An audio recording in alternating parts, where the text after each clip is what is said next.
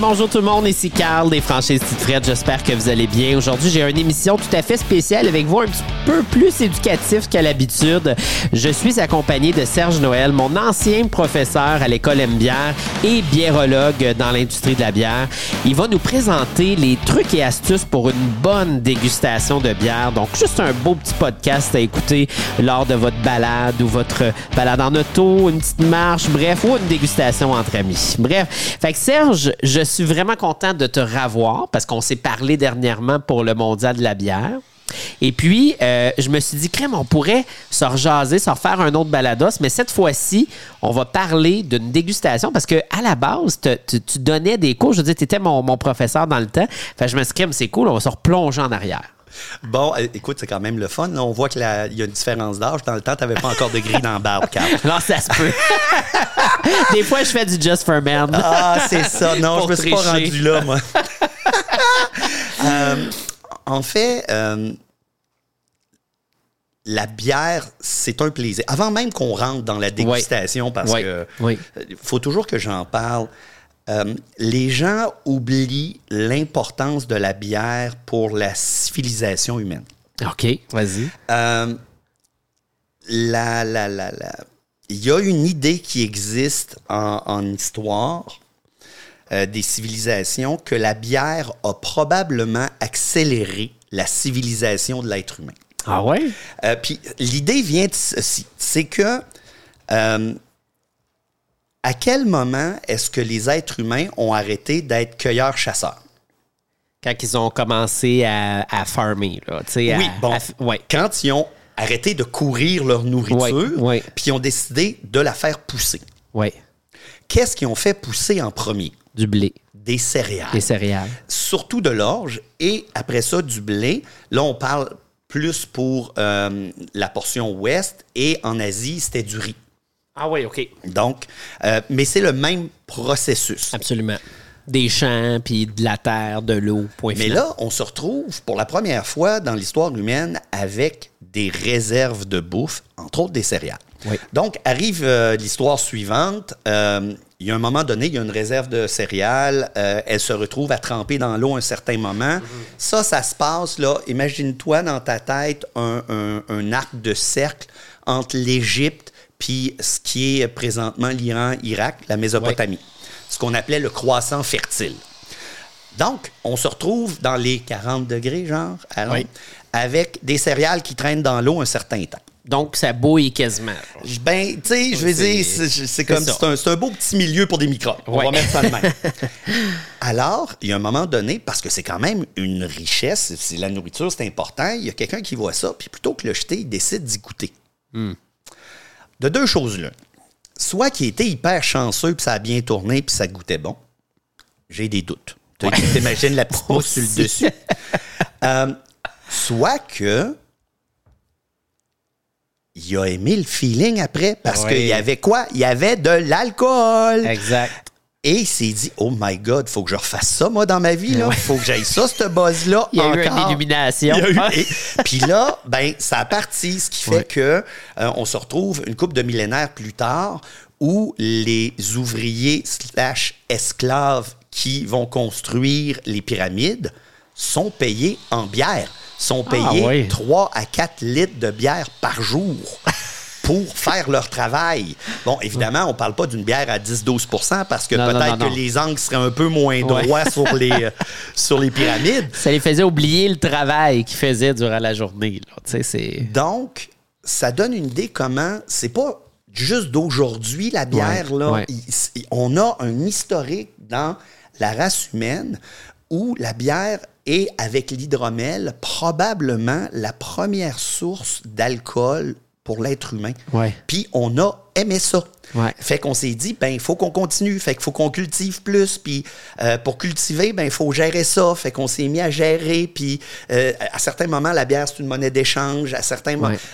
Donc, il y a eu toute une société qui s'est construite, entre autres, pour faire de la bière. C'est fou, hein? Alors, ceci, Incroyable. ceci étant dit, un Oui. grand détour pour arriver à la dégustation. Oui. Non, non, mais j'aime toujours ça, le placer. Oui. Parce que, euh, tu vois, il y a quelqu'un qui est en train de faire les Oui, champs en ça, ils arrière. sont en train de couper. Ils sont en train de couper. Euh, on a, euh, au niveau de la dégustation, puis là, je, je fais un grand, un, un grand bond en avant. Oui. Euh, on a eu la chance de le faire Ben oui, ben oui. La dégustation, dans le fond, c'est la même base pratiquement peu importe le produit. Exact. Euh, ce serait un peu différent pour les alcools forts, mais quand on, on parle d'un vin ou d'une bière, les choses vont être à peu près les mêmes. Et qu'est-ce qu'on fait quand on déguste? Oui. On utilise nos sens. Exact. C'est vraiment, et c'est un geste qui est boire une bière, comme manger, c'est un geste qui est extrêmement sensuel. Ouais. Dans le sens que ça fait appel à tous les sens. Exact. Puis en fait, c'est de prendre son temps aussi. Ben oui. Parce que souvent, on a tendance à, quand on mange ou on boit, peu importe, d'y aller rapidement. Mais il faut prendre notre temps. Puis c'est ça, moi, que j'avais aimé dans le cours, c'est que je- je- je- c'était la première fois que je prenais vraiment mon temps à déguster quelque chose et non juste m'accaler. tu sais. C'était ça la, la- la grosse différence. Puis ça commence par le visuel. Ben oui. Bon, Justement, on va se parler de ce qu'on voit. Aujourd'hui, on a la chance de goûter un de mes nouveaux coups de cœur. Oui, c'est ça que tu me disais. Moi, euh, je suis un amateur des Trois Mousquetaires depuis longtemps. Moi aussi. Euh, je connais bien euh, Chris- euh, Christian puis Vicky. Euh, et euh, j'ai toujours aimé ce qu'ils faisaient. Puis là, récemment, je vois apparaître ça euh, à, ma, à ma place de bière. Puis là, je suis comme, oh, une nouvelle bière que je connais pas, les Trois Mousquetaires. Hmm, OK, on va ramener ça. Et là, je suis comme, oh my God, c'est bien bon, ça, Oh. ça marche. Parce que ça, ça vient de sortir. Ça- ben, en fait, ça a quelques mois. Quelques là. mois, Ça a quelques mois. OK. Euh, mon impression, c'est six mois à peu près. OK. Euh, je- la date est peut-être pas exacte, là, mais Ouais, je pense ouais. que c'est quelque chose comme ça. Et là, je suis comme, oh my God, ils réussissent encore à me surprendre. C'est fou, hein? Mais ça, j'aime ça. Ben oui. Ça, j'aime ça. Ouais. Euh, Moi, j'adore les Trois Mousquetaires pour leur, euh, leur bière barriquée. oh oui. Ah.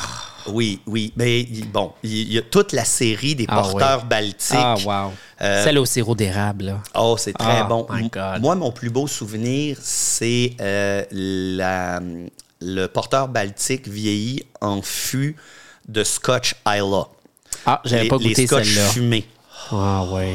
Ah, Ah Oui, pour faire des ribs, là, ah ouais, il y, a, il y a quelque chose à faire Ils ont avec sorti ça. quelque chose récemment dans un scotch, mais j'oublie c'était quoi le nom. Je l'ai vu, puis oh, oh, oh. Ben, en fait, ils travaillent beaucoup euh, pour le porteur baltique avec la centrale whisky.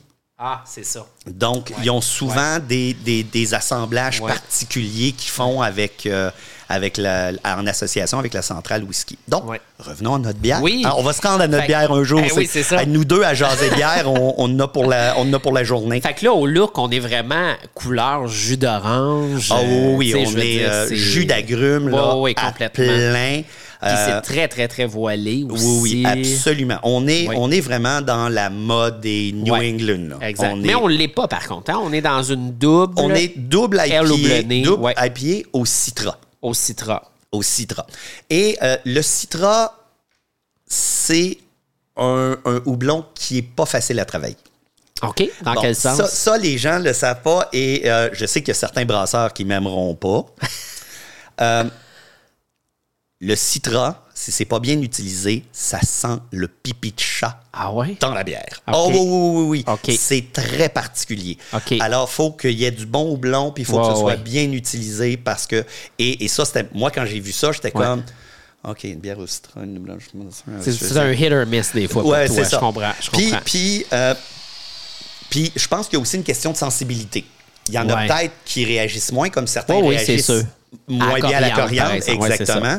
Euh, moi, ça me fait réagir plus. Ouais. Donc, je me suis dit, ouais, OK. Mais je les connais, je sais qu'ils sont bons, puis je, m'arrêterai jamais à mes préconceptions. Non, faut l'essayer. J'essaie. Faut l'essayer. Ouais. J'essaye Ouais. et je me Ouais. suis laissé avoir parce que, sérieusement, bon. ils m'ont feinté, était bonne. D'ailleurs, quand j'ai fait le cours dans le passé de biérologie, l'une des choses que j'appréhendais, c'était les bières noires. Puis moi, à la base, ma seule impression des bières noires, c'était la Guinness. Puis j'avais pas aimé ça. Il y en a Oh. qui adorent ça, mais moi, j'avais pas aimé ça. Puis quand j'ai fait le cours, puis là, on était rendu dans les noirs, Et là, j'étais là, ah, Seigneur. Je vais souffrir. Ah oui, c'est ça. Et finalement, c'est grâce à vous autres si j'ai vraiment découvert que, ah, ben, crème, ça peut être vraiment bon, des bières foncées, là. Ben, en fait, c'est parce que il faut toujours faire attention à la couleur n'est pas un style. Exact. Euh, entre des bières blondes, des bières noires, des bières brunes, Eh oui. c'est parce que pour toutes les bières noires qui existent, il n'y a pas juste des Guinness. Non, ça peut être ça. une bière qui est très sirupeuse, qui Ouais. a une- un, un- un bon sucre résiduel, qui Ouais. va nous amener de la chaleur, de l'alcool. Ou tu peux aller vers la Guinness, qui est beaucoup plus sèche. Oui. Euh, Pour moi, la Black Lager, c'est le meilleur exemple d'une bière noire qui n'est pas une bière noire. là. Tu sais, dans le sens que tu as la couleur, tu as les notes, mais tu n'as aucunement la texture ni la, la lourdeur, par exemple, d'une bière noire légère, L'idée- traditionnelle. L'idée des Schwarzbier allemands. Ça, pareil, pareil. L'idée des Schwarzbier allemands. Eh Ben oui, Ouais, ça, absolument. c'est ça. Et euh, les, les Tchèques font de très bonnes lagers Ouais, noires Vraiment. ouais. Fait que santé, euh, Serge. on Santé, mon cher Bon, Carl. Fait que là, on est. Bon, au nez, euh, là, au nez, on va avoir du plaisir. Oui, hein? On va avoir du plaisir. Ouais. Bon, un truc. Lorsque vous faites ça, lorsque vous amenez votre bière à votre nez, et là, on revient un peu à ce que tu disais, Carl, prendre son temps. Ouais. On vient d'avoir une première vague d'odeur. On a évidemment de l'agrumes ici. Définitivement. Toutes les, toutes les agrumes imaginables. Oui, toutes les agrumes imaginables. Mais on n'est pas nécessairement dans le pamplemousse. On est Non. beaucoup plus dans, dans des agrumes sucrés. On Oui. serait plus dans clémentine, orange, Oui. Même des petites notes un peu de, de, de pêche ou de. ouais, pêche, mandarine. Euh, on serait, on serait là-dedans, absolument. Là, on vient de faire ça. On a une première vague. On va prendre notre verre, on va le déposer sur la table, puis on va le brasser. OK. Et Pour là, on, le fait tourner. plus. Oui, on va aller chercher la deuxième vague. Et souvent, on va aller chercher d'autres notes. Puis on fait ça souvent dans le vin. On n'a pas tendance à le faire dans la bière. Mais dans la bière, faut pas oublier, la bière, c'est un produit avec du gaz carbonique. Ouais. Si on brasse, ça va faire sortir le gaz Ben oui, on le carbonique. voit, là, les mou- la Ben mousse, oui. là, qui remonte. Donc, on va faire sortir d'autres molécules. Oui. Alors, Puis d'ailleurs, en le faisant, déjà, ça monte. ben oui, on le ressent. C'est encore plus fort au niveau. Et, et là, moi, je suis beaucoup plus dans le zeste orange Ouais. Ou, Ouais. ou clémentine. Je suis moins dans le fruit, là, dans la chair du fruit. Je suis plus dans le zeste. Ça sent vraiment bon. Ah, ça sent bon. Alors, là, on y goûte. on vient, mais c'est le fun ce qu'on vient de faire, c'est qu'on Oui. l'a regardé, on s'est donné une idée. Ah, ben, ça pourrait goûter ça, ou souvent des bières voilées comme ça, ça a ce genre Oui. d'odeur-là, ou c'est ce genre de. Là, on l'a senti. Ah, ouais, OK. Là, je m'attends à quelque chose d'agrumé. Je Oui. m'attends à quelque chose d'agrumé, euh, quelque chose de fruité parce que on a vu au début qu'on était dans la chair, mais la deuxième, on a vu qu'on était dans le zeste. Donc, on peut s'attendre à de l'amertume aussi. Ouais. Probablement qu'on va avoir une balance, on va voir où est-ce Ben, c'est ça qui est le fun. C'est que des fois, tu, tu- au nez, c'est pas ce que ça goûte. hein. C'est ça qui est le fun. C'est que c'est de même qu'on découvre vraiment la bière. Moi, j'adore le nez. Là, je trouve ça tellement le fun quand tu commences à sentir. Tu sais, des, les bières très fruitées ou très euh, aromatisées aux épices, aux, aux herbes, euh, à l'ajout de cacao. Je trouve ça fascinant. Ouais. Mais faut jamais oublier que l'odorat est le sens le plus proche de la mémoire. Ah. C'est extrêmement important, puis on, là, on vient encore à l'histoire puis à l'être humain. Euh, c'est un réflexe de protection. C'est-à-dire que rapidement, on a eu à identifier des choses qui sentaient certaines odeurs et notre cerveau savait ça c'est bon, ça c'est pas bon. Ou beaucoup plus dans ça c'est dangereux, puis ça, ça l'est pas. Ben, comme quand on sent la fumée puis on est à la maison. Ben, Il y a même quelque chose qui cloche. Tu sais, je disais, moi, je le fais à la blague pour l'avoir déjà vu. Ouais. Tu sais, les gens qui prennent le, le- le- le- la, la- la barquette avec le steak puis qui vont sentir le steak à travers le cellophane comme s'ils ouais. allaient savoir s'il est encore oui. bon. C'est tellement un réflexe Eh oui, que les gens eh le oui, font encore. eh. Donc, et, et c'est aussi moi, dans mes, mes plus beaux souvenirs sont souvent des souvenirs d'odeur qui amènent des images. Moi, sentir du clou de girofle, ça me ramène chez ma mère qui me fait un jambon. Ouais, ouais, ouais. OK? C'est automatique. Oui, oui, c'est pas vrai. réfléchi, c'est automatique. Et probablement qu'il y a des bières comme ça que tu as senti, euh, tu vas ressentir la même odeur. Oh, ouais, ça me rappelle ce beau moment-là. Donc, il y a quelque chose de très particulier à ce moment-là avec l'odeur. Et je comprends quand tu me dis que c'est tellement une portion, le fun de, de- de la dégustation. Vraiment. Mais là, euh, On bon, c'est ça, on, Bon, joue, là, on joue à la gaspillère un peu, là, parce qu'elle est là, puis on la goûte pas. OK.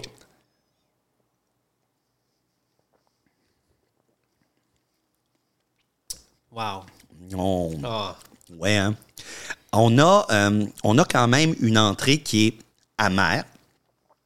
Puis vraiment, quand on parle sur le zeste, là, on, on entre vraiment sur le zeste. Ouais. On est vraiment dessus, mais elle est tellement tiens, bien balancée qu'on tombe sur justement la chair des agrumes. Ouais.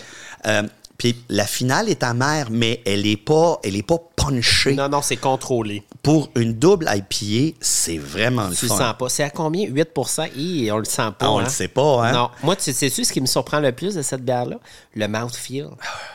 Elle a vraiment. de- tu bois ça, c'est- on dirait que t'es- t'es joyeux. Juste Ah de, oui, oui. de- de l'avoir en bouche. mais elle a une belle texture. Ah, vraiment? Elle a- mais bon, c'est ce qui arrive souvent avec ce type de bière-là qui sont voilées parce que comme Ouais. il il y, a, il y a plus de, de, de- de- je veux pas dire d'ingrédients, mais il y a, il y des matières en suspension, Ouais. ça donne en bouche une impression de, de, de- de- pas de plénitude, mais vraiment de, bouche pleine. J'aime ça, cette, cette idée-là. Et euh, là, ce qu'on vient de faire ensemble, Carl, parce que je vois que tu as suivi le cours, tu t'en rappelles, on a pris une petite gorgée. Oui. Parce qu'on vient d'avoir une première idée de la bière. Mais comme on a fait pour le nez, ben, on veut aller voir, OK, est-ce qu'on va vérifier ce qu'on a goûté? Est-ce qu'il y a d'autres choses? Exact. Moi, je m'en rappelle, c'était trois fois, tu nous disais. Exactement. C'est trois Trois fois. gorgées. Parce que dans le processus de dégustation, il y a les papilles qui finissent par se saturer de certaines, euh, certains goûts. Ouais. Donc, entre autres, l'amertume, quand on a une bière a, qui est assez amère, à la première gorgée, on va sentir beaucoup l'amertume, oui. mais à la deuxième, on va la sentir un peu moins, Oui. ce qui fait qu'on va aller chercher d'autres notes à ce moment-là. J'ai l'impression aussi que c'est le corps qui se laisse aller. Oui, Hein? Parce que oh, faut pas oublier que l'amertume est, est dans notre cerveau considéré comme un poison. Oui. Donc, il, il faut vraiment que le corps se dise OK, si on reprend, c'est parce que ça doit être correct. Hein? Absolument. Que moi, je le sens un peu de cette façon-là. Et je trouve que ce qu'on vient de dire, c'est encore plus important pour les bières plus complexes, comme par exemple euh, les bières avec de la brette ou les bières barriquées. Parce que la première gorgée, je trouve qu'elle elle dit rien. Tu sais, une petite première impression, mais la deuxième, la troisième, là, t'es comme Ah, OK, je comprends. effectivement. Quand on va dans des bières vieillies, des bières euh, travaillées, des assemblages, euh, ou quand on va dans certaines bières avec des taux d'alcool plus élevés, ben à ce moment-là, c'est- des bières qui- qu'il faut euh, euh, apprivoiser. Je Ouais. pense que c'est la meilleure façon de le dire. Il faut Ah ouais. apprivoiser. Faut, Puis si on boit tout d'un coup, il y a, il y a quelque chose qui rend pas honneur au Ben non. travail que le brasseur a fait. Ben, encore une fois, ça vient de notre, notre pensée qu'on a été inculqué un peu avec les bières commerciales, d'acheter ça en caisse de 12, puis de 24, puis de 36. Tu sais, on n'est pas là, là, on est en dégustation, tu sais. Fait que, mais ça, vraiment, c'est un, un produit extraordinaire. Je trouve ça formidable. Sur la deuxième, sur la deuxième Ah. gorgée, là, Ah ouais. Là, on- là, le fruit explose. Là. Ouais. Le fruit. Mais ce qui est drôle, c'est qu'on sent moins l'amertume de début, Oui.